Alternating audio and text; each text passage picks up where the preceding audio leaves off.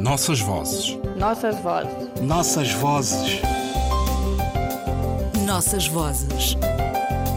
Um programa de Ana Paula Tavares. Há gente em casa, onde Jackie. Sobre a casa convida ou porque se cita ainda Drummond de Andrade.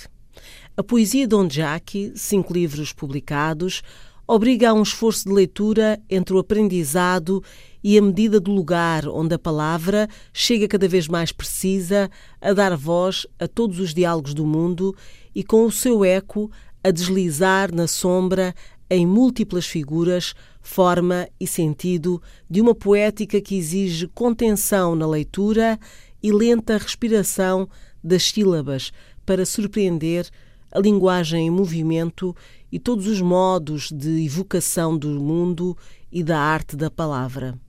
Há neste livro de Onjaki, entre outras surpresas, a proposta de leitura em pauta de música, quando divide, sempre para juntar, o livro em quatro momentos e nos oferece as pausas ao silêncio da leitura para que se possa retomar o folgo entre pássaros, pessoas, no sul, na primeira página.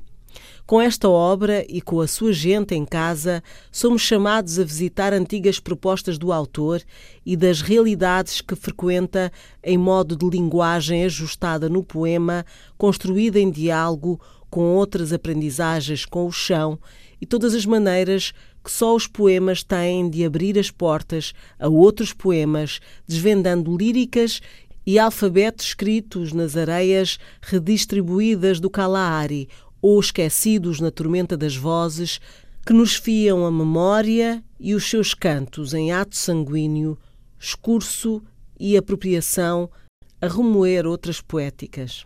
O poema é solitário, é solitário e vai a caminho. Quem o escreve torna-se parte integrante dele, disse Paul Celan. Retoma o poeta enquanto ao espelho anuncia um destino. Choras porque a cegueira é voraz. Choras porque o espelho não reflete a tua vontade. A nuvem acinzentou-se por sobre ti. Assim se anunciava um caminho com muita leitura dentro, que agora a chave de casa permite alargar, porque hoje falta pouco para amanhã e porque o olho do tempo se anuncia em regressos e urge recuperar a poeira das coisas esquecidas.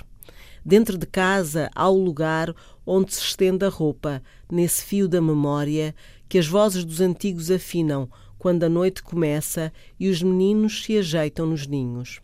Para esta casa e estes versos nos preparava o poeta muito anteriormente. Ciclo do fogo. Há coisas que se choram muito anteriormente. Sabe-se então que a história vai mudar, disse Rui Duarte.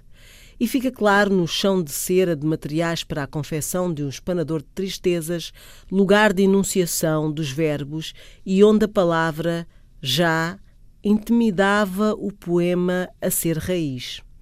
Era um poema lateral aos sentidos, ganhava formato ébrio ao nem ser escrito, longe dos pensamentos, imitava uma pedra. Ai, as palavras drumondeavam, longe das lógicas, com tendência vagabunda. O poema driblava lados avessos de noites e animais.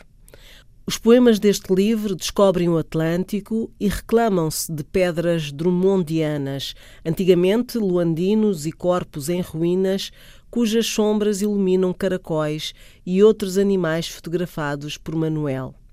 Pessoas, depois dos pássaros, emprestam a voz e o gesto aos poemas que preenchem as pautas, entre muitos silêncios. Uma outra imagem do mundo vai surgindo na tensão entre o lugar de todos os princípios e a casa onde há, vive, sonha, chora, ri a gente.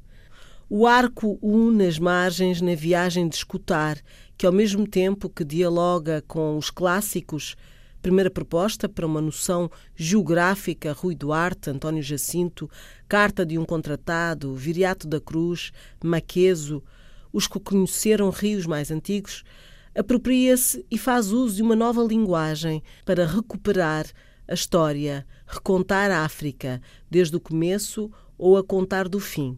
com a palavra, enfim, desnuda e empenhada a fazer-se matriz do passado em construção, espelho e corte dos fios da memória, o nó de todas as convergências, o sítio e o lugar da casa limpo e preparado para que os mais velhos possam falar em paz e recontar África.